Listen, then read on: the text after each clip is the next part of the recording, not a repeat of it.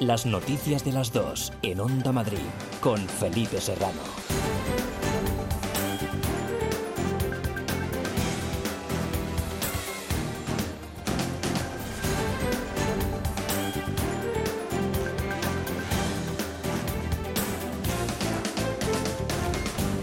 Buenas tardes, un saludo. ¿Qué tal? La Comunidad de Madrid refuerza la seguridad en Barajas para contener el virus ante el que consideran insuficiente control del Gobierno central en el aeropuerto madrileño. El plan de Ayuso para los turistas contagiados con COVID o con sospechas de estarlo incluye asistencia hospitalaria en el Gregorio Marañón y también el aislamiento para aquellos con síntomas leves o quienes hayan tenido contacto estrecho con los positivos en un hotel cercano, uno de los 13 que ya estuvieron durante el pico de la pandemia. Se trata, según ha explicado la presidenta madrileña, del primer circuito integral de atención sanitaria al turista. Declaraciones en Collado Villalba, donde también ha opinado sobre las dudas del Ministerio de Sanidad ante la ausencia de rebrotes en la Comunidad de Madrid. Yo creo que ahora lo que no puede ser es que Madrid sea noticia cuando tiene rebrotes y cuando no. Si al gobierno le extraña, eh, es bueno, tendría que explicar por qué. Los ciudadanos de Madrid lo han pasado muy mal estos meses, se están cuidando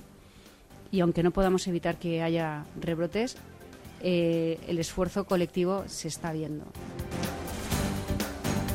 Dentro de poco más de un mes, el 20 de agosto, es cuando el Ayuntamiento de Madrid empezará a completar la peatonalización de la Puerta del Sol y su entorno.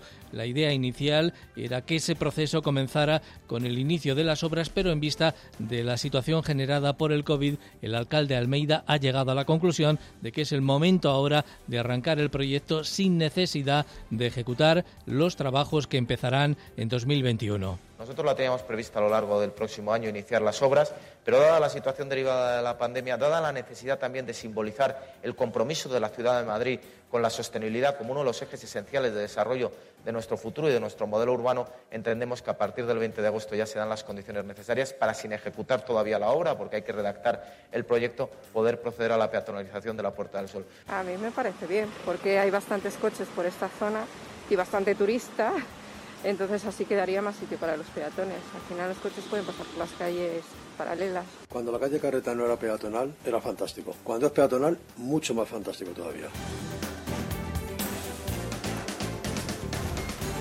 Algún ministro cambió de idea y por eso Nadia Calviño, que tenía apalabrados 10 votos, perdió finalmente la presidencia del Eurogrupo. En el día después de su derrota frente al candidato irlandés, Calviño ha dicho en la SER que su imagen dentro del gobierno no ha quedado debilitada. El líder del Partido Popular, Pablo Casado, lo ve como un fracaso para el gobierno de Pedro Sánchez. Al final, pues alguno de los ministros en definitiva, no, no hizo lo que dijo que iba a hacer, ¿no? Pero sí tenemos garantizado que hemos tenido el apoyo de, de, países grandes y pequeños, de países del norte y del sur, y como le decía, de países con gobiernos tanto socialistas como del Partido Popular y, y liberales. Y yo creo que eso demuestra el peso de España, el peso que tenía nuestra candidatura. Esa debilidad, esa radicalidad y esa inestabilidad del gobierno de España cotiza a la baja en Europa. Y la soberbia de no negociar con países pequeños, o de vender la piel del oso antes de cazarlo, o de insultar, como ha hecho hoy Pablo Iglesias, a países, llamándoles paraísos fiscales, cuando para paraísos fiscales podría hablar él y Monedero un poquito más, lo que hace es que nos complica la negociación de ayer y nos complica la negociación del Fondo de Reconstrucción Europeo. Es viernes 10 eh, de julio, más noticias titulares con Elia Fernández.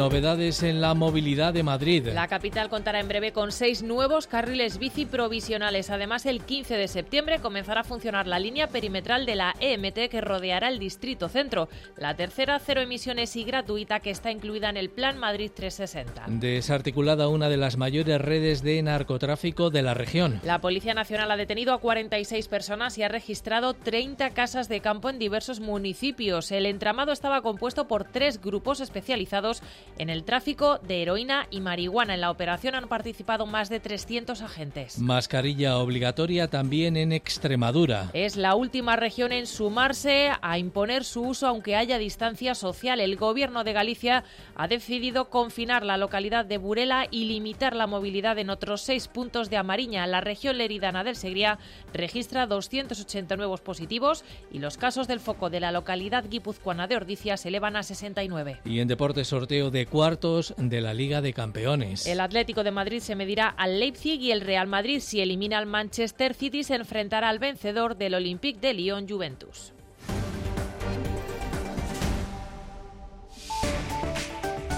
Onda Madrid. Área de servicio público. ¿Qué tal el tráfico en las calles y vías de la capital? Centro de pantallas del Ayuntamiento de Madrid. Margarita Pérez, buenas tardes. Hola, buenas tardes. Pues aumenta en algunas zonas. Eh, como suele ser habitual a esta hora, en la zona de las rondas de Joaquín Costa, Francisco Silvela de salida a la Avenida de América. Pero también tenemos que destacar lentitud en la salida por el Paseo de Santa María de la Cabeza. Y en la M30, el tráfico ya más lento en la parte norte, en el enlace del nudo norte con el nudo de Manoteras. Y además, en esa zona está cortada la incorporación desde la Avenida de la Ilustración al Paseo de la Castellana, donde se realizan trabajos de asfaltado, por lo tanto se pueden evitarla mejor. También hay trabajos, en este caso de mantenimiento, en la entrada por la prolongación de Donel, un poquito antes de alcanzar el cruce con Doctor Esquerdo. Se corta un carril. Estado de la circulación también en las carreteras de la Comunidad de Madrid. Patricia Arriaga de GT, buenas tardes. Buenas tardes. Situación ya que comienza a complicarse en las salidas de la capital, especialmente la A1 en Circuito del Jarama, la A3 en Rivas, la A4 en Pinto, la A5 en Arroyo Molinos y también en la A6 en Torrelodones. En la M40 destacamos la zona de Valdemarín en sentido sur, en sentido A6. También retenciones en la M 50 Las Rozas para incorporarse a la autovía de La Coruña, a la A6. El tiempo. Y después de las tormentas de ayer por la tarde, ahora cielos despejados y temperaturas máximas sin cambios. Antonio López, buenas tardes. Hola Felipe, ¿qué tal? Muy buenas tardes. Después de la tempestad viene la calma, hoy jornada mucho más tranquila, con nubes de evolución ya a estas horas y con temperaturas en ligero ascenso. Llegaremos a los 35-36 grados en el centro y sur de la Comunidad de Madrid. Ahora ya tenemos 30 en la capital. Y nos espera un fin de semana de contrastes. Mañana con mucho calor, vuelve el calor sofocante con viento de sur, 37-38 grados en Madrid capital y zonas del este y sur de la comunidad. Y el domingo, conforme vaya discurriendo el día, ya más inestabilidad en forma de chaparrones, incluso algunas tormentas que volverán a sucederse en la tarde del domingo. Esto va a conllevar una bajada, una ligera bajada de las temperaturas máximas. Pasan ocho minutos de las dos de la tarde.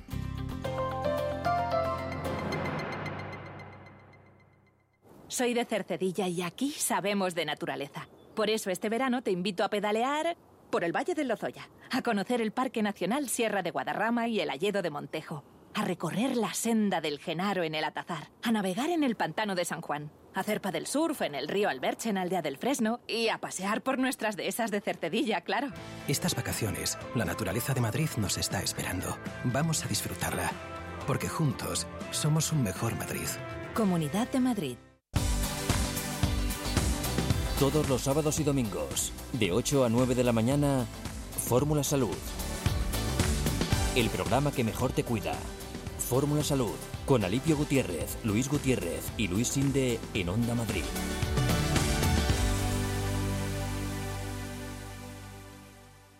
Ahora más que nunca tienen un propósito. Marta, Pedro, Lucía. Seres extraordinarios que con pequeños gestos, como cerrar el grifo mientras enjabonan, cuidan el agua. Únete a ellos. Descubre tus superpoderes en canaldeisabelsegunda.es. El poder está en tu mano. Cuidando el agua, cuidamos de todos. Canal de Isabel Segunda. Onda Madrid. Las noticias de las dos. En previsión de lo que pueda ocurrir en Barajas, la Comunidad de Madrid ha optado por crear el primer circuito integral de atención al turista por COVID. El Gobierno regional desconfía de las medidas adoptadas por el Ejecutivo Central que considera insuficientes y por eso ha diseñado un plan de seguridad específico ante la llegada de viajeros a través del aeropuerto con dos elementos fundamentales, el Hospital Gregorio Marañón como centro de referencia para la atención de los posibles viajeros que requieran ingreso y con el aire Gran Hotel Colón, reservado para alojar a aquellos turistas que lo precisen para cumplir con el aislamiento mientras permanezcan en Madrid, Begoña Alarcón. Sí, se trata de un circuito integral de atención sanitaria al turista, el primero que diseña una comunidad autónoma. El Hospital Gregorio Marañón será el encargado de valorar a los viajeros que lleguen a Madrid contagiados por COVID-19 o con sospechas de estarlo. En el caso de los que presenten sintomatología leve, se les aislará en el Hotel Aire Gran Colón, uno de los 13 que se medicalizaron para derivar a los pacientes menos graves durante el pico de la pandemia. Hay que adelantarse y garantizar la salud pública, dice la presidenta Isabel Luego Madrid se adelanta, no vamos a esperar a que a que con los turistas tengamos algún tipo de problema. Debemos cuidarles, protegerles a ellos y al resto de los ciudadanos. Y también tenemos que trasladarle al mundo que Madrid es una comunidad y es una capital que están trabajando contra el COVID. El plan incluye una campaña informativa en inglés para la difusión del teléfono gratuito del COVID, el 900-102-112, que también atenderá personal bilingüe. Desde el 11 de mayo, el Servicio Madrileño de Salud ha detectado 40 contagios importados a través de barajas. En Sol llevan semanas advirtiendo de que fue el coladero por el que entró el virus a principios de año y no se puede volver a repetir. Diez Ayuso critica además que se ponga en duda las cifras sobre los rebrotes en la región. Yo creo que ahora lo que no puede ser es que Madrid sea noticia cuando tiene rebrotes y cuando no. Si gobierno le extraña, eh, es bueno, tendría que explicar por qué. Los ciudadanos de Madrid lo han pasado muy mal estos meses, se están cuidando y aunque no podamos evitar que haya rebrotes, eh, el esfuerzo colectivo se está viendo y si es necesario imponer la obligatoriedad de las mascarillas, se hará, dice la presidenta, que apela nuevamente a la responsabilidad individual para impedir la aparición de rebrotes. Y en la Asamblea de Madrid, tercera sesión de la mesa con comparecientes de la Comisión de Estudio para la Reconstrucción tras la crisis sanitaria, con alusiones también al aeropuerto de Barajas. José Frutos, buenas tardes. Buenas tardes, así es. Los turistas que llegan a Barajas no son la máxima preocupación. Hay que poner el foco en los vuelos de trabajadores que provienen de zonas todavía muy afectadas por la pandemia. Así lo ha aconsejado en esta comisión Fernando Rodríguez Artalejo, catedrático de Medicina y Salud Pública. Mi impresión además es que los que vienen por turismo están seleccionados por un mejor estado de salud en origen. Aquel que se encuentra mal o que cree que se puede encontrar mal va a venirme. Otra cuestión es que también se está produciendo llegadas, según me cuentan, de aviones con mucha gente, probablemente trabajadores de países donde la situación aún no está controlada, por ejemplo Chile. El catedrático ha hecho especial incidencia, por otra parte, en la urgencia de recuperar servicios asistenciales para los enfermos crónicos. Las muertes no han sido solo provocadas por el COVID, sino por patologías no atendidas bien, entre las que incluye la obesidad y el tabaquismo. Si hubiéramos controlado suficientemente algunos de estos factores y controlado a lo largo de las últimas décadas la pandemia de enfermedades crónicas, la mortalidad y el impacto de la epidemia habría sido infinitamente menor. Todavía está interviniendo el último compareciente. Se trata de José Ramón Repullo, de la Escuela Nacional de Salud. Se ha referido a la mala situación organizativa de la sanidad madrileña desde que llegaron las competencias a la Comunidad de Madrid. Unos servicios asistenciales desestructurados y erosionados. Y, de hecho, mm, a poco que se hable con los compañeros que hay en los hospitales, muchos echan de menos el extinto Insalud. Además, ha recomendado volver a la territorialización sanitaria en Madrid, es decir, eliminar el área única. Como les venimos contando, gracias Pepe, España formará parte del proceso de producción de la vacuna contra la COVID-19 que desarrolla la farmacéutica estadounidense Moderna. Una planta ubicada en Madrid va a proporcionar los viales con los que se abastecerá a los mercados de fuera de Estados Unidos a partir, Marta Zúñiga, de 2021. Así es, la planta ubicada en Madrid de Robi Pharma proporcionará capacidad de llenado y acabado de viales de la vacuna. Javier López del Monte, su vicepresidente, pasaba por los micrófonos de Madrid Directo con Nieves Herrero. Hemos eh, hecho un acuerdo con Moderna Pharmaceuticals, que es la compañía americana que lidera esta carrera en la búsqueda de una vacuna para el coronavirus. Y en Robi vamos a trabajar con ellos para fabricar y hacer llegar esa vacuna a todos los países fuera de Estados Unidos. El Ministerio de Sanidad y la Agencia Española del Medicamento y Productos Sanitarios han mantenido contactos con fabricantes, entre los que se incluyen esta compañía, para estimular las capacidades de fabricación españolas y facilitar así la interlocución de los diferentes actores que intervienen en la producción de la vacuna. En Buenos Días Madrid, con Juan Pablo Colmenarejo, Juan José Badiola, director del Centro de Enfermedades Transmisibles y Emergentes de la Universidad de Zaragoza, hacía este esperanzador vaticinio porque yo creo que va a haber vacunas seguramente en otoño, con gran probabilidad, y eso, pues hombre, pues va a ayudar a, controlar eh, esta posible segunda oleada, o por lo menos disminuir sus efectos negativos. El envasado es una parte vital de la fabricación de una vacuna y en esta fase crítica de la elaboración, según Sanidad, España dispone de una gran capacidad con fábricas especializadas en el llenado de granel, en viales o jeringas precargadas. Onda Madrid las noticias de las dos.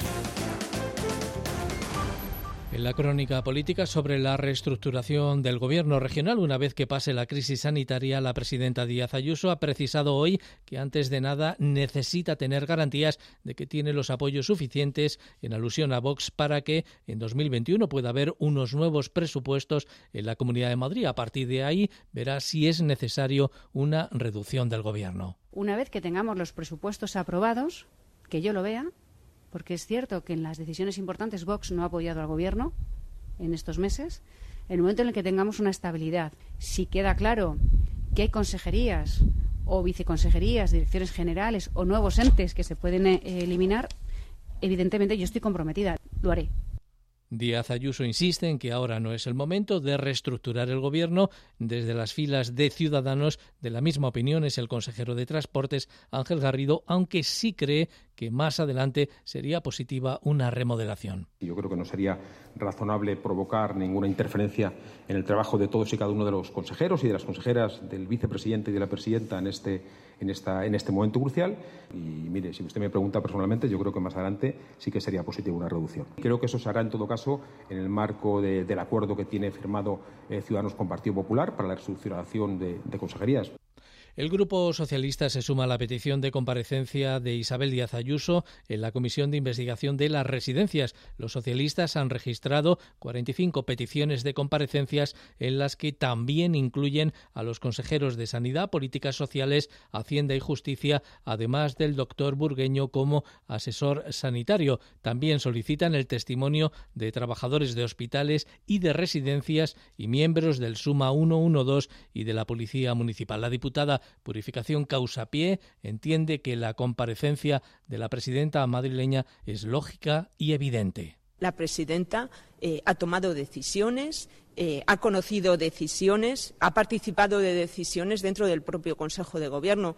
Por lo tanto, su testimonio es fundamental. Es ella la que presentó, por ejemplo, un plan de choque, eh, es ella la que determinó las responsabilidades en cada momento y en cada ámbito y, quien, supongo, decidió qué recursos se ponían o no se ponían en las residencias de mayores. Por su parte, Más Madrid, entre sus peticiones también incluyen al vicepresidente Ignacio Aguado. Esto ha contado el diputado Emilio Delgado altos cargos del Gobierno de la Comunidad de Madrid, como Isabel Díaz Ayuso o el vicepresidente Ignacio Aguado, también miembros que tuvieron un papel fundamental en la gestión de la pandemia, como el exdirector general de Coordinación Sociosanitaria, Carlos Moore, autor de los protocolos de la vergüenza, representantes de los trabajadores que estuvieron esos días en residencias, de policía municipal, de bomberos, representantes también de, las familias que han tenido víctimas eh, durante esta pandemia.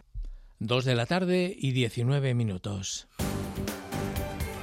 Las noticias de las dos, en Onda Madrid, con Felipe Serrano.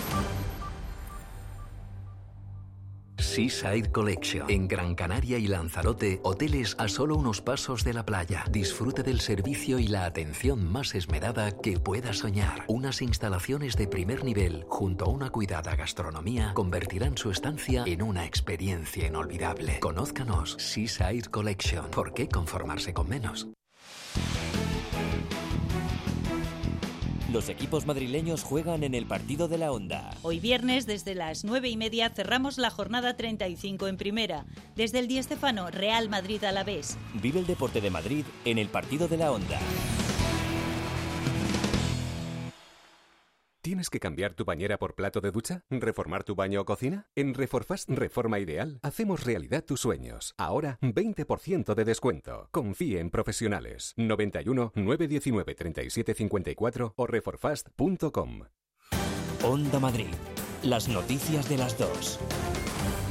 La madrileña Puerta del Sol y su entorno serán completamente peatonales desde el próximo 20 de agosto. El ayuntamiento, por tanto, no va a esperar al inicio de las obras ya comprometidas previstas para el próximo año, sino que se va a adelantar prohibiendo el paso de vehículos desde esta fecha. El coche, que de forma paulatina ha ido perdiendo protagonismo en Sol, cederá definitivamente todo el espacio para el peatón dentro de 40 días. Lo adelantaba hoy el diario El Mundo y lo ha confirmado alcalde Almeida durante un desayuno con Europa Press. Se va a crear un eje peatonal que va a poder partir desde la Casa de Campo, desde el Palacete de los Vargas y andando se va a poder llegar prácticamente sin cruzar un semáforo hasta el Paseo del Prado. Estamos hablando de un eje cultural y de un eje ambiental sin parangón prácticamente en cualquier ciudad europea. Se va a poder llegar, insisto, desde el Palacete de Vargas en la Casa de Campo hasta el Museo Thyssen prácticamente sin cruzar un semáforo. Eso es un modelo de ciudad sostenible y un modelo de ciudad que apuesta por lo ambiental.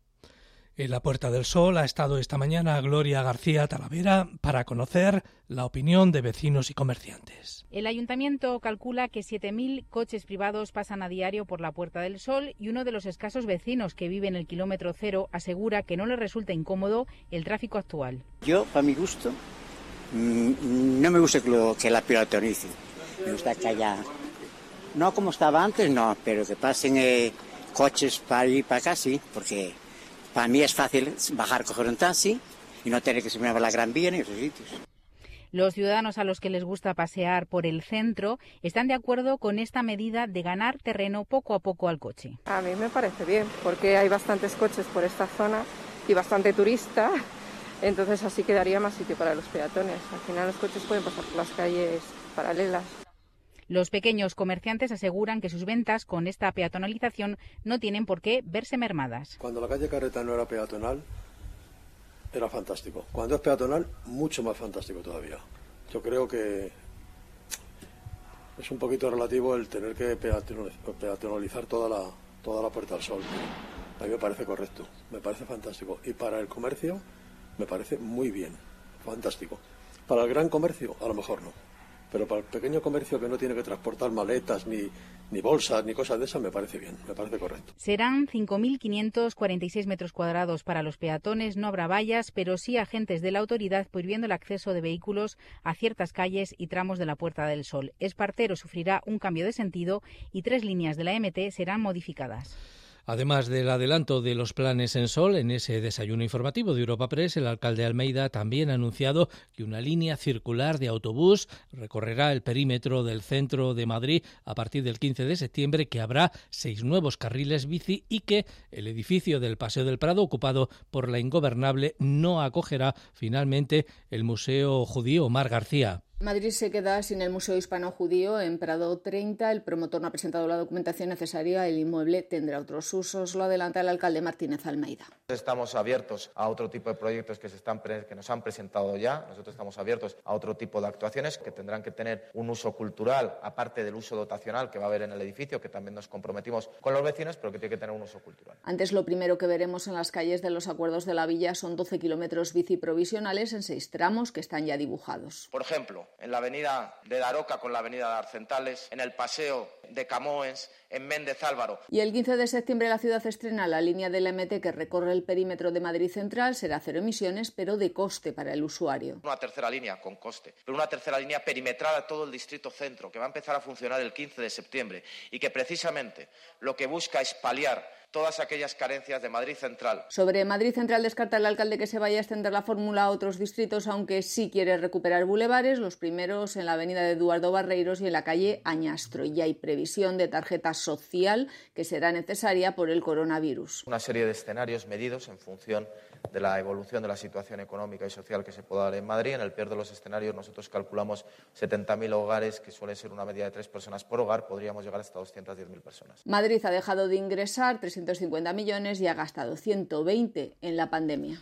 A todos estos anuncios de Almeida sumamos el que hizo anoche durante una entrevista en Telemadrid la puesta en marcha de un plan para mejorar las aceras de la capital, un plan que se suma al de otras infraestructuras. Acabamos de hacer una operación asfalto que todavía se está ejecutando con más de 600 calles, es decir, más calles que en los tres años últimos de legislatura juntos, en un único año. Y ahora vamos con esa operación aceras. Tenemos el compromiso de dotar a Madrid las infraestructuras necesarias y es el nudo norte para mejorar toda la movilidad del arco norte de la ciudad, generar un nuevo Madrid-Río a la salida del Paseo de Extremadura o ese cubrimiento del Estadio Vicente Calderón. El consejero de Transportes también ha explicado hoy algunos detalles sobre las obras de ampliación en el metro que están previstas. Los trabajos en las líneas 3 y 11 comenzarán a mediados del próximo año, mientras que la prolongación de la 5 hasta Barajas está pendiente de que el Ministerio decida dónde estará la ubicación definitiva una vez que se proceda a la unificación de las terminales 1, 2 y 3 Julio César Cobos. Sí, 200 millones de euros se invertirán en esta gran obra del Metro de Madrid, solo en esta legislatura.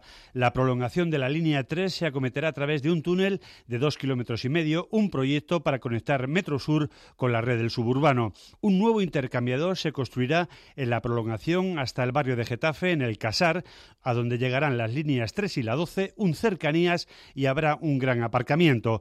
En el caso de la línea 11 se construirá un túnel de 6 kilómetros y medio, con cinco nuevas estaciones entre Plaza Elíptica y Conde de Casal, y con una estación cerca de Madrid-Río.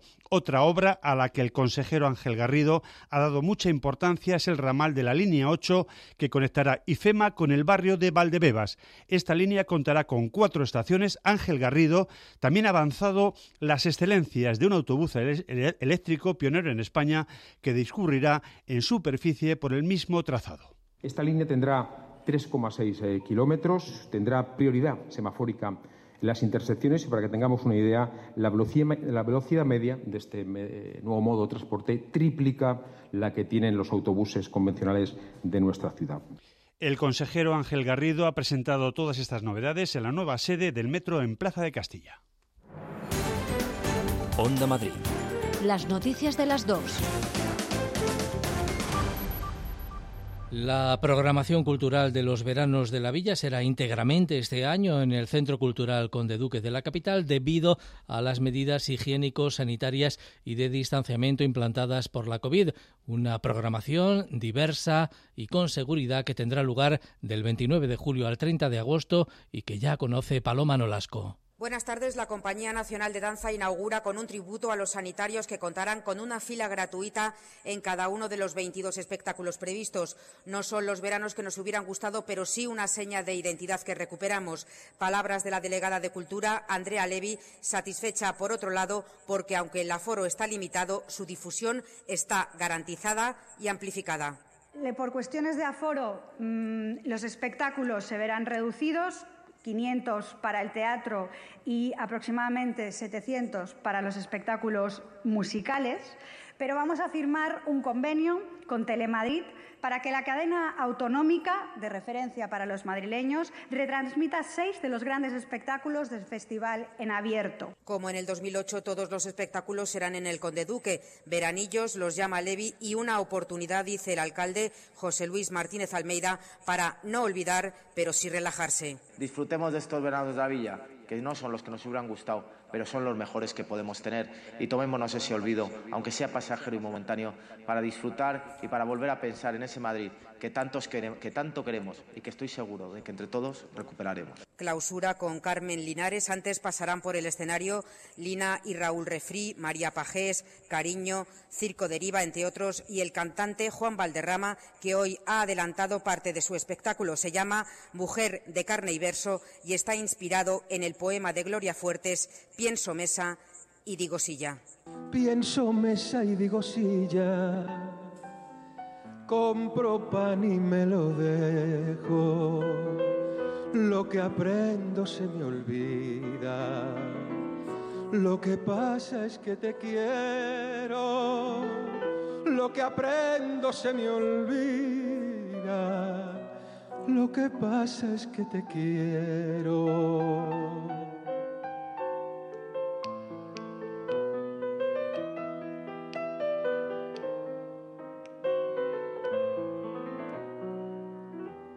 La trilla lo dice todo y el mendigo en el alero, el pez vuela por la sala y el toro flota en el ruedo.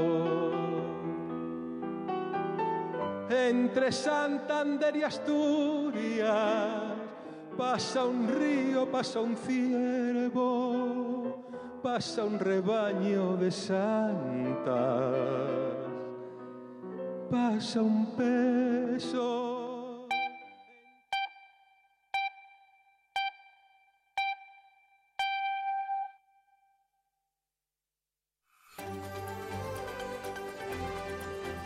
Las noticias de las dos en Onda Madrid con Felipe Serrano.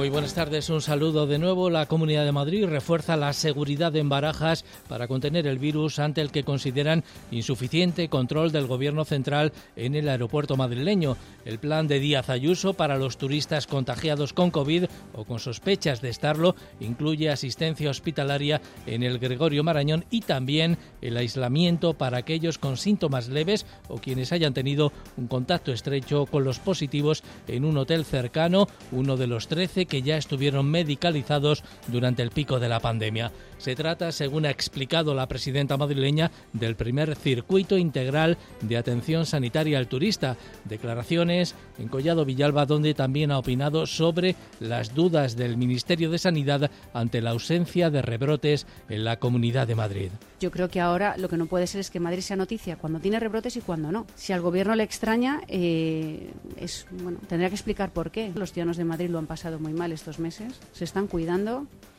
y aunque no podamos evitar que haya rebrotes, eh, el esfuerzo colectivo se está viendo.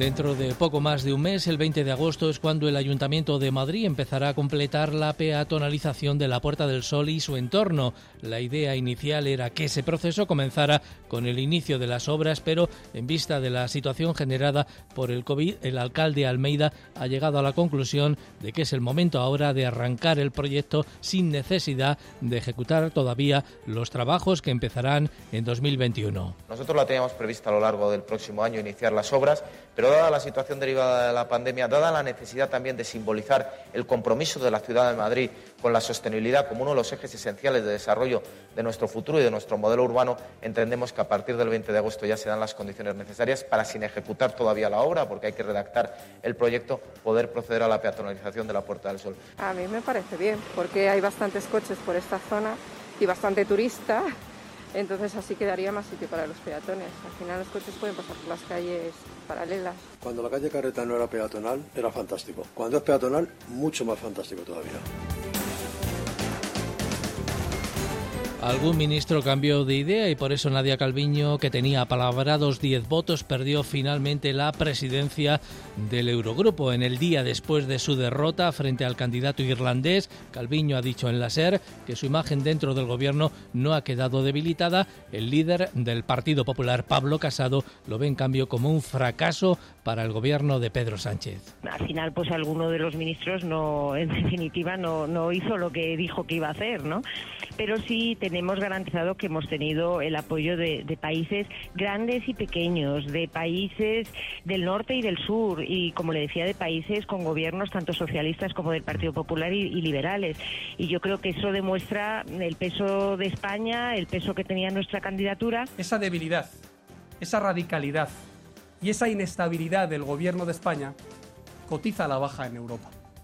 Y la soberbia de no negociar con países pequeños, o de vender la piel del oso antes de cazarlo, o de insultar, como ha hecho hoy Pablo Iglesias, a países, llamándoles paraísos fiscales, cuando para paraísos fiscales podría hablar él y Monedero un poquito más, lo que hace es que nos complica la negociación de ayer y nos complica la negociación del Fondo de Reconstrucción Europeo.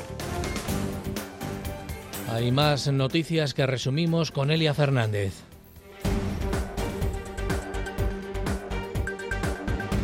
La Fiscalía refuerza el equipo que investiga al rey don Juan Carlos. Fiscales de la Unidad de Cooperación Internacional se unen a los investigadores del presunto pago de comisiones en la construcción del AVE a la Meca. Según el Confidencial, el monarca emérito retiró sumas de efectivo de más de 100.000 euros al mes entre 2008 y 2012 de la cuenta en Suiza a nombre de la Fundación Lucum, presuntamente creada para esconder los fondos procedentes de Arabia Saudí. Novedades en el caso Dina. La Fiscalía de Madrid ha abierto diligencias al fiscal Ignacio Estampa por una posible revelación de secretos a raíz de una denuncia de Vox tras conocerse su relación con la abogada de Unidas Podemos, formación que se encuentra personada como acusación. El nuevo ramal de la línea 8 de metro tendrá tres nuevas estaciones. Una de ellas será un intercambiador junto a la Ciudad de la Justicia y el nuevo Hospital de Pandemias de Valdebebas, que incluirá una plataforma para un nuevo servicio de autobús eléctrico. Madrid celebrará una versión reducida de los veranos de la villa. Será una edición dedicada a los sanitarios por su lucha contra la pandemia. Se va a desarrollar del 29 de julio al 30 de agosto con el Centro Cultural Conde Duque como único escenario.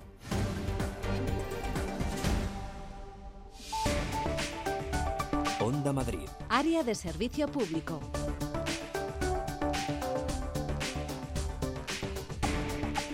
Volvemos a la Dirección General de Tráfico. Patricia Arriaga, buenas tardes. Buenas tardes. A esta hora ya van a encontrar retenciones en las salidas de la capital, especialmente densa la salida por la A1 en Circuito del Jarama y la A6 en Torrelodones, aunque también van a encontrar muy densa la salida por la A3 en Rivas, la A4 en Pinto y la A42 en Fuenlabrada y la A5 en Arroyo Molinos. En ambos sentidos, tanto de entrada como de salida complicada la A2 en Torrejón de Ardoz. Y en la M40 destacamos el tramo de Coslada en sentido 3 y Mercamadrid en sentido A4. ¿Qué tal sigue también el tráfico en las calles y vías de la capital? Centro de pantallas del Ayuntamiento de Madrid. Margarita Pérez, buenas tardes. Hola, buenas tardes. Eh, se mantiene la circulación más activa ya en algunos recorridos de salida y también en la zona norte de la M30, sobre todo en las inmediaciones al nudo de Colmenar y en el enlace con el nudo norte, donde recordamos que hay trabajos de asfaltado que cortan ese carril de incorporación desde la Avenida de la Ilustración al Paseo de la Castellana. Por lo tanto, esa zona se complica. Por otra parte, tenemos que destacar la calle de O'Donnell. Actúan bomberos en la confluencia, casi en la confluencia de O'Donnell con la avenida de Menéndez Pelayo y hay un estrechamiento de calzada importante en sentido Doctor Esquerdo. Por lo tanto, es un punto a evitar. El tiempo.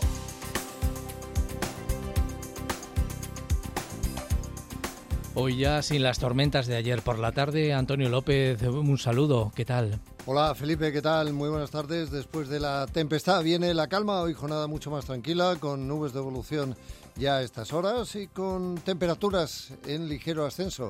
Llegaremos a los 35-36 grados en el centro y sur de la Comunidad de Madrid. Ahora ya tenemos 30 en la capital.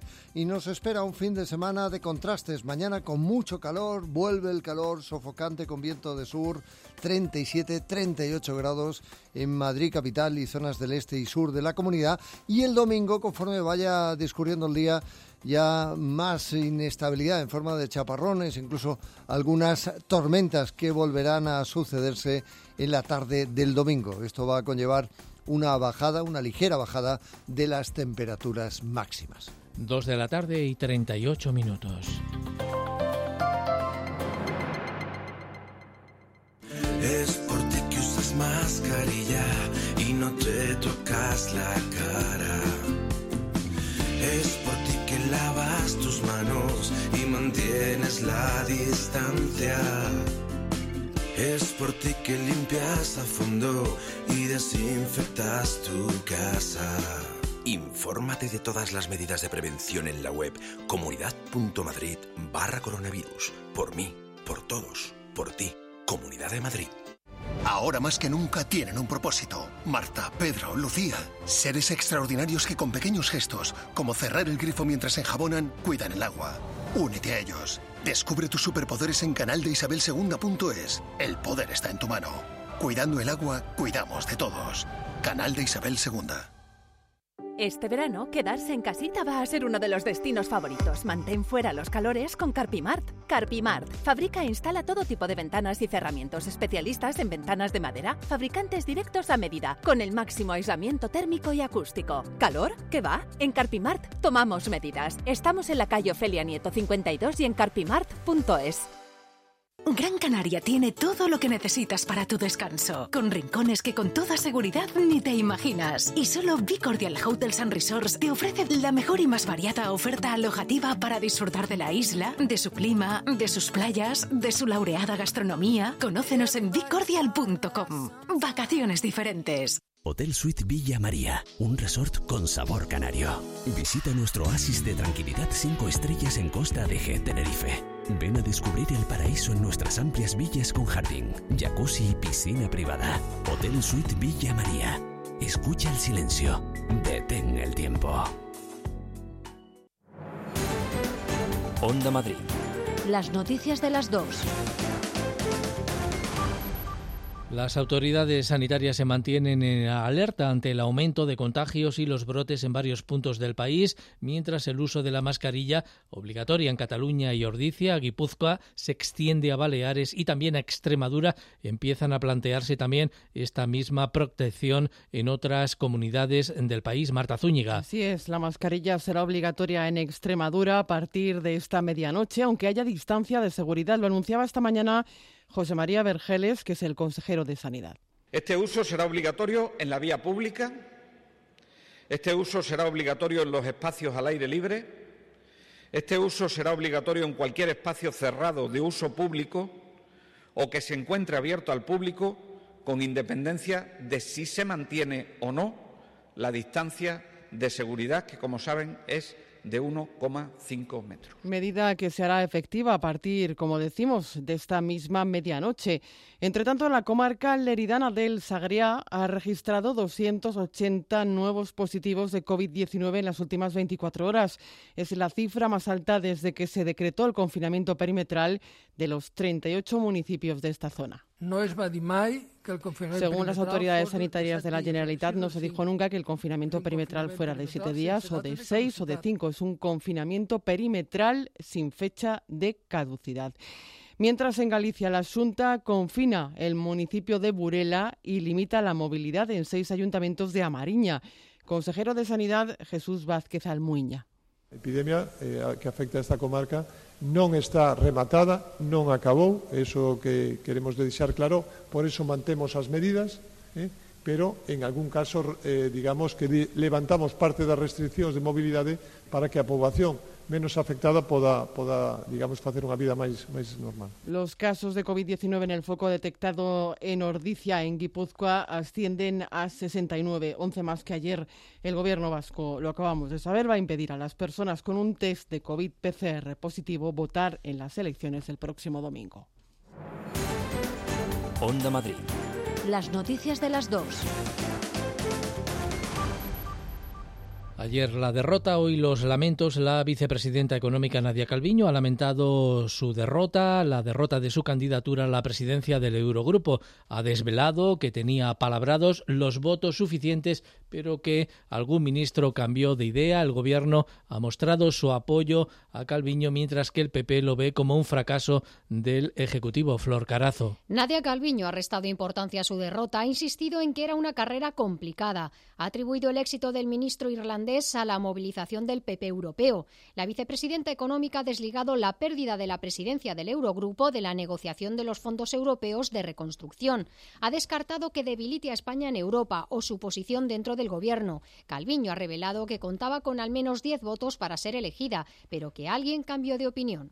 Al final pues alguno de los ministros no en definitiva no, no hizo lo que dijo que iba a hacer no pero sí tenemos garantizado que hemos tenido el apoyo de, países grandes y pequeños de países del norte y del sur y como le decía de países con gobiernos tanto socialistas como del Partido Popular y liberales eran declaraciones de Calviño en la cadena SER. Moncloa asegura que no ha habido fallos y que se ha negociado bien. El Gobierno ha mostrado su apoyo a la vicepresidenta y ha acusado al PP de trabajar para impedir que presidiera el Eurogrupo. José Luis Ábalos, ministro de Transportes, Pablo Iglesias, vicepresidente segundo.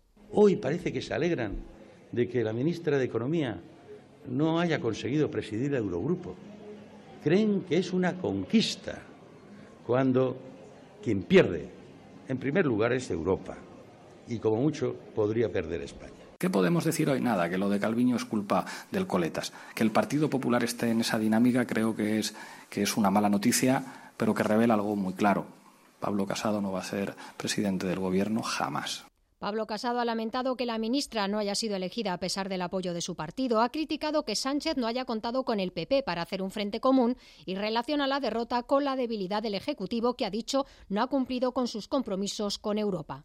Esa debilidad, esa radicalidad y esa inestabilidad del gobierno de España cotiza a la baja en Europa. Y la soberbia de no negociar con países pequeños, o de vender la piel del oso antes de cazarlo, o de insultar, como ha hecho hoy Pablo Iglesias, a países, llamándoles paraísos fiscales, lo que hace es que nos complica la negociación de ayer y nos complica la negociación del Fondo de Reconstrucción Europeo.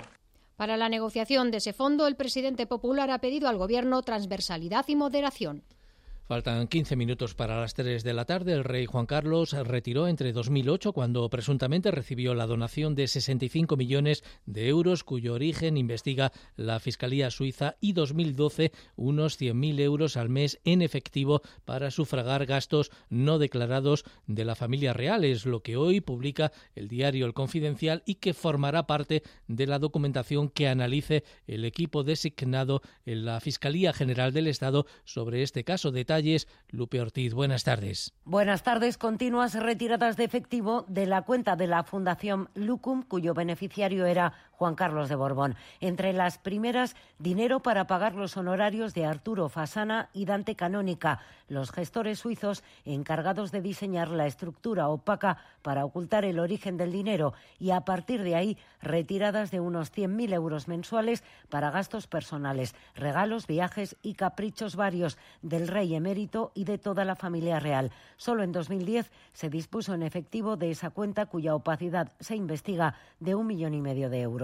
Es lo último que ha trascendido de un caso que centra el foco informativo y cuya aclaración en España intenta el equipo de fiscales encargado de analizar los hechos por si constituyen delitos de fraude y blanqueo y si en caso de ser así pueden ser atribuidos al padre del rey Felipe VI. Luego están también las reacciones y consecuencias políticas. El vicepresidente Pablo Iglesias ha entrado hoy en el debate sobre la inviolabilidad del monarca. Aplaude el anuncio de Pedro Sánchez, pero cree que Felipe VI no se puede desvincular de los negocios de su padre, Neusterdá. Pablo Iglesias cree que el presidente del gobierno es valiente al afrontar un debate que genera una situación de alarma en la sociedad, pero el vicepresidente se distancia de la estrategia de Moncloa y de Zarzuela de aislar a Felipe VI de las informaciones que se están conociendo. Dice que ha llegado el momento de debatir sobre la utilidad de la monarquía.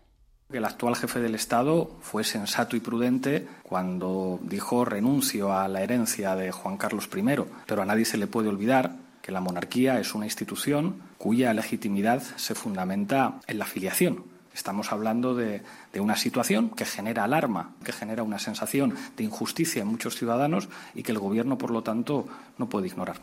Reconoce además que el debate difícilmente se puede traducir en cambios a corto plazo en nuestro sistema político y desde el Partido Popular Pablo Casado ha dejado claro que defiende al jefe del Estado. En un mitin en Vitoria acaba de enviar un mensaje a Sánchez e Iglesias. Pablo Iglesias da ruedas de prensa en la Moncloa y está atacando al rey don Felipe y esto no lo podemos tolerar.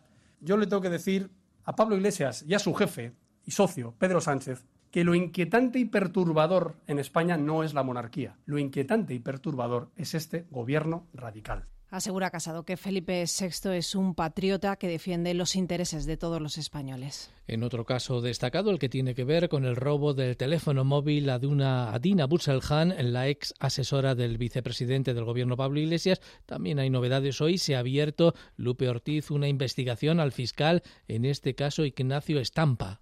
Sí, investigación abierta después de que Vox presentara contra el fiscal una denuncia tras filtrarse una posible relación sentimental entre Estampa y la abogada de Podemos Marta Flor, letrada en el caso Dina. Esa supuesta relación podría haber implicado una revelación de secretos si el fiscal le contó a Flor detalles de la investigación que se sigue en la Audiencia Nacional dentro del caso Villarejo en torno al robo del móvil a la ex asesora de Pablo Iglesias, Dina Busselham. El Departamento de Inspección de la Fiscalía General del Estado había abierto un expediente disciplinario que se ha cerrado en favor de la investigación penal que ahora se inicia, dada la condición de aforado de Ignacio Estampa en la Fiscalía Superior de Madrid.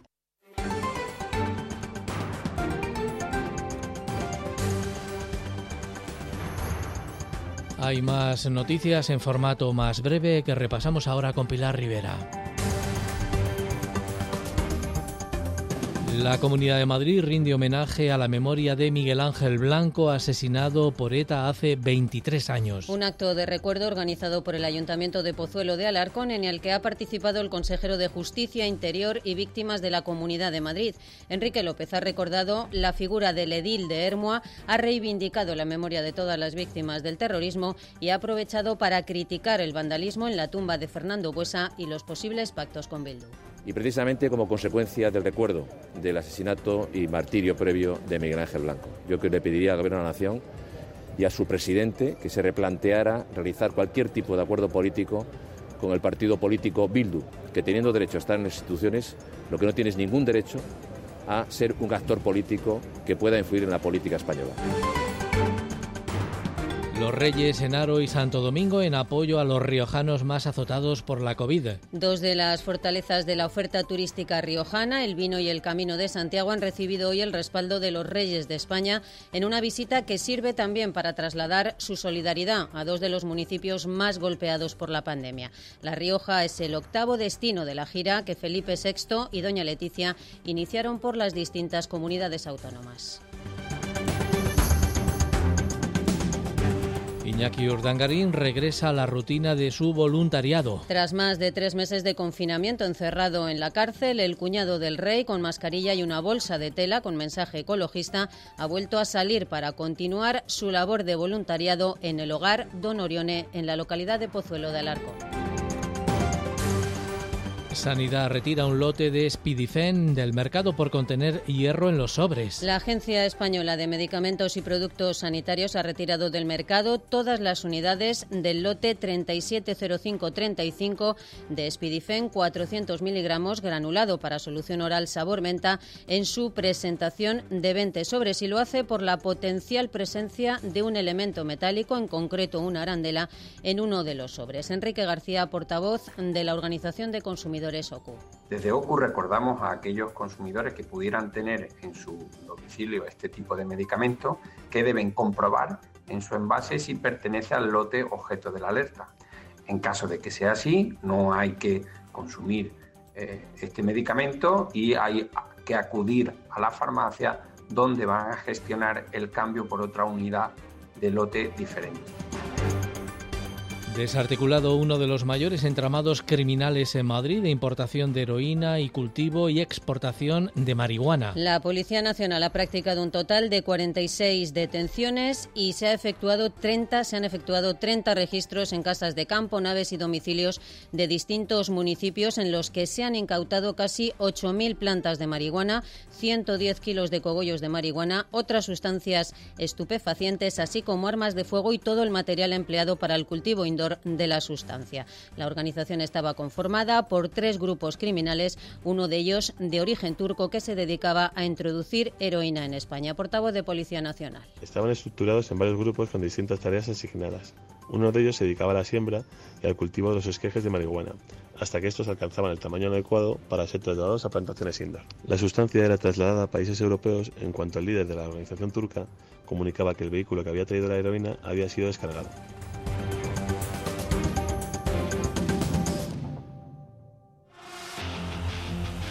Onda Madrid. Deportes. José María Bonilla, buenas tardes. Saludos, buenas tardes. Ya conocemos el camino que seguirán los diferentes equipos para la final de la Liga de Campeones que se jugará en formato novedoso en Lisboa. Aunque faltan por disputarse cuatro partidos de octavos, las cosas han quedado así. El vencedor del Manchester City Real Madrid ante el vencedor de la Juventus de Turín Olympique de Lyon. Leipzig Atlético de Madrid, vencedor del Barcelona Nápoles contra el Bayern Chelsea y Atalanta París Saint-Germain. En semifinales, el vencedor del Atlético Leipzig ante el ganador del Atalanta París Saint-Germain. Reacciones de Simeone y Coque. En este caso nos toca un equipo alemán que viene haciendo una temporada magnífica, compitiendo eh, toda la temporada en los primeros lugares de la liga alemana y con una forma de jugar eh, muy ofensiva, con mucha gente ocupando el ancho, el ancho del campo y con una velocidad muy grande en su juego. Sí, muy complicado, ¿no? Porque es un equipo que, que le gusta tener el balón, que ataca mucho. Eh, veremos a ver cómo planteamos el partido, pero, pero bueno, con, con ilusión y con ganas de, de, saber que si podemos hacer bien las cosas nosotros, tenemos posibilidades pues, de pasar eliminatoria. El camino del Real Madrid es más complicado, aunque podría medirse en cuartos de final a la Juve de Cristiano y en semifinales al Barcelona de Lionel Messi. También ha tenido lugar el sorteo de la Europa League. El Getafe, que jugará ante el Inter a partido único los octavos de final, podría medirse al ganador del Leverkusen Glasgow Rangers en los cuartos de la competición. Y esta noche concluye la jornada 35 en Primera División con el partido que medirá en el y Estefano al mejor y al peor equipo tras la pandemia. El Real Madrid no quiere sobresaltos ante el Deportivo Alavés para seguir manteniendo los cuatro puntos de diferencia ante el Fútbol Club Barcelona. Zidane cuenta con las bajas de Carvajal, Ramos y Marcelo, recupera a Hazard y Lucas Vázquez improvisará en el lateral derecho. El Atlético de Madrid se va a ejercitar esta tarde antes del partido ante el Real Betis Balompié, mañana a las 10 de la noche. Diego Pablo Simeone dará rueda de prensa a las seis y media, recupera a Diego Costa y está pendiente de Carrasco Jiménez, Hermoso y Joao Félix. El Leganés empató a cero en Ipurúa, un punto que no sirve para nada al conjunto pepinero que inexplicablemente perdió tiempo en los últimos minutos de partido. Javier Aguirre, interrogado por esa falta de ambición de los blanqueazules, se explicaba así. Teníamos gol, hoy no lo tenemos. De los veintitantos goles que llevamos, 20 no están con nosotros, 22 goles no están con nosotros. Avilés y Manu, imagínate, ese es nuestro arsenal, Avilés y Manu.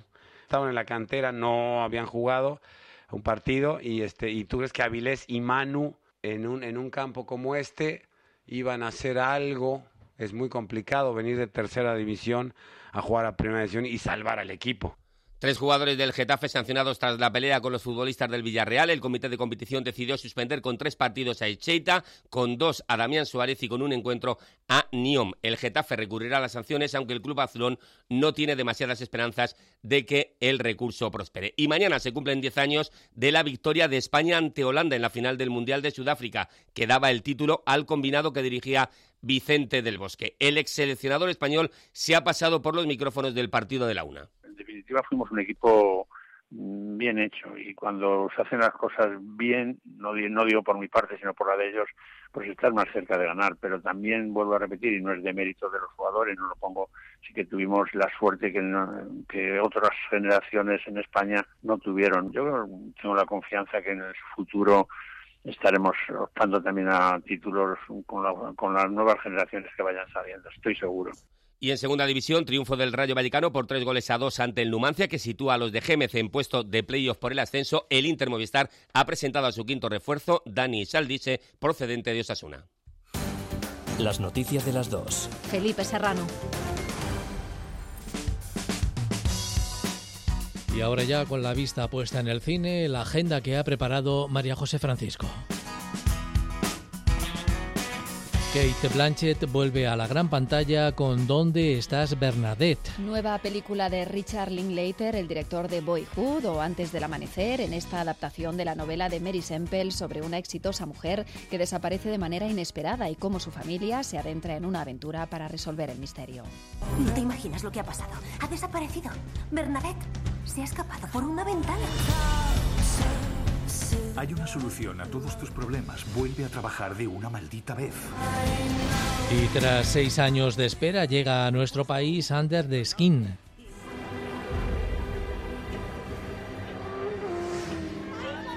Con Scarlett Johansson convertida en una seductora alienígena, tiene aspecto de mujer y deambula por las calles de Escocia arrastrando a hombres solitarios. Original, misteriosa y oscura sobre todo, ha sido aclamada por la crítica en su paso por los festivales de Venecia y Toronto. La maldición del guapo es una coproducción hispano-argentina con Gonzalo de Castro en el papel de bribón, un estafador de guante blanco tratando de recuperar la confianza de su hijo ahora que acaba de salir de la cárcel. En su reparto, Cayetana Cuervo, Carlos Hipólito o Malena Alterio. He venido porque necesito tu ayuda. Bueno, ya era hora de que el hijo le pidiera ayuda al padre. Al padre no, al delincuente. Yo no soy un delincuente. Jamás he estafado a un pobre. Ayer en la joyería me robaron dos pendientes de perlas negras. Dejé solas a las ladronas. La maldición del guapo. Marcelino, el mejor payaso del mundo, recorre la vida del clown y acróbata aragonés. Pepe Villuela es el encargado de hacerlo en formato documental. Marcelino Orbés triunfó en Londres y Nueva York a principios de siglo, admirado por Chaplin y Buster Keaton. Al final de su vida, el final de su vida llegó de manera trágica y atormentada. Marcelino estaba en lo más alto, pero había un tsunami que se estaba gestando a sus espaldas. El territorio del payaso es el territorio de la infancia. Y cuando eres payaso, pues lo que te das cuenta es que si no quieres, no tienes por qué dejar. La vida de esta chica es de cine, pero por ahora la relata en un libro. Se trata de la autobiografía de María Carey que saldrá a la venta a finales de septiembre, desde la niñez a convertirse en estrella, sus fracasos, victorias y momentos de abuso emocional.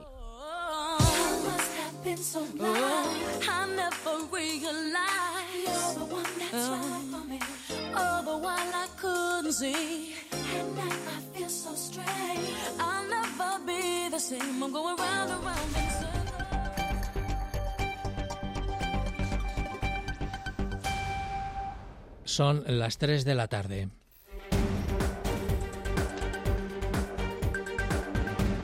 Y esto es lo fundamental a esta hora con Elia Fernández. Madrid crea el primer circuito de atención a turistas afectados por COVID. Los que necesiten ingreso hospitalario serán trasladados al Gregorio Marañón y los que tengan síntomas leves irán al Hotel Aire Gran Colón. La presidenta regional Isabel Díaz Ayuso no cierra la puerta a imponer el uso obligatorio de mascarillas en la región, aunque haya distancia social si fuera necesario. En caso de que las mascarillas fueran obligatorias por una cuestión de necesidad, efectivamente así será. Es decir, nosotros vamos a seguir poniendo en marcha todas las medidas que hagan falta en caso de que haya rebrotes para contenerlos y evitar que haya. La Puerta del Sol será totalmente peatonal desde el 20 de agosto. El Ayuntamiento de Madrid comunicará en los próximos días a vecinos y comerciantes de la zona los detalles de su proyecto. A mí me parece bien, porque hay bastantes coches por esta zona y bastante turista entonces así quedaría más sitio para los peatones. Al final los coches pueden pasar por las calles paralelas. Cuando la calle Carreta no era peatonal, era fantástico. Cuando es peatonal, mucho más fantástico todavía. El alcalde de Madrid, José Luis Martínez Almeida, ha anunciado además seis nuevos carriles bici provisionales. Carriles bicis provisionales que van a estar, por ejemplo, en la avenida de Daroca con la avenida de Arcentales, en el paseo eh, de Camoens, en Méndez Álvaro. Van a sumar 12 kilómetros nuevos de carriles bici en la ciudad de Madrid, que insisto, se van a implementar de forma inmediata. Y más anuncios. El 15 de septiembre comenzará a funcionar la línea perimetral de la EMT que rodeará el distrito centro. Extremadura, tercera región que impone el uso de mascarilla aunque haya distancia social. La medida entrará en vigor mañana. Los contagios siguen al alza en la comarca del Segriá, en Lerida y también en Amariña, donde se ha confinado la localidad de Burela y se ha limitado la movilidad en otros seis municipios. Aumentan los nuevos positivos del foco de la localidad guipuzcoana de Ordicia. Nadia Calviño apunta a una posible traición. La ministra española ha asegurado en la cadena SER que nuestro país tenía asegurados los 10 votos que le habrían otorgado la presidencia del Eurogrupo. Al final, pues alguno de los ministros no, en definitiva, no, no hizo lo que dijo que iba a hacer, ¿no? pero sí tenemos garantizado que hemos tenido el apoyo de, países grandes y pequeños, de países del norte y del sur, y como le decía, de países con gobiernos tanto socialistas como del Partido Popular y, y liberales. El líder del Partido Popular, Pablo Casado, cree que España queda debilitada para negociar el Fondo Anticrisis Europeo. Nos complica la negociación del Fondo de Reconstrucción Europeo, porque no saben de esto y porque creen que todo se hace a golpe de titular, de propaganda y de BOE. Y así no funcionan las cosas en el mundo. Nuevas revelaciones que afectan al rey Juan Carlos. Según el confidencial, el monarca emérito retiró sumas de efectivo de más de 100.000 euros al mes entre 2008 y 2012 de la cuenta abierta en Suiza a nombre de la Fundación Lucum, presuntamente creada para esconder los fondos procedentes de Arabia Saudí. El vicepresidente del gobierno, Pablo Iglesias, ha vuelto a cuestionar el papel de la monarquía en España. Ignorar ese debate yo creo que es, es absurdo y el gobierno español no lo puede ignorar. Nada más por el momento, hasta aquí las noticias de las dos en la sintonía de Onda Madrid. Buen fin de semana, un saludo y muy buenas tardes.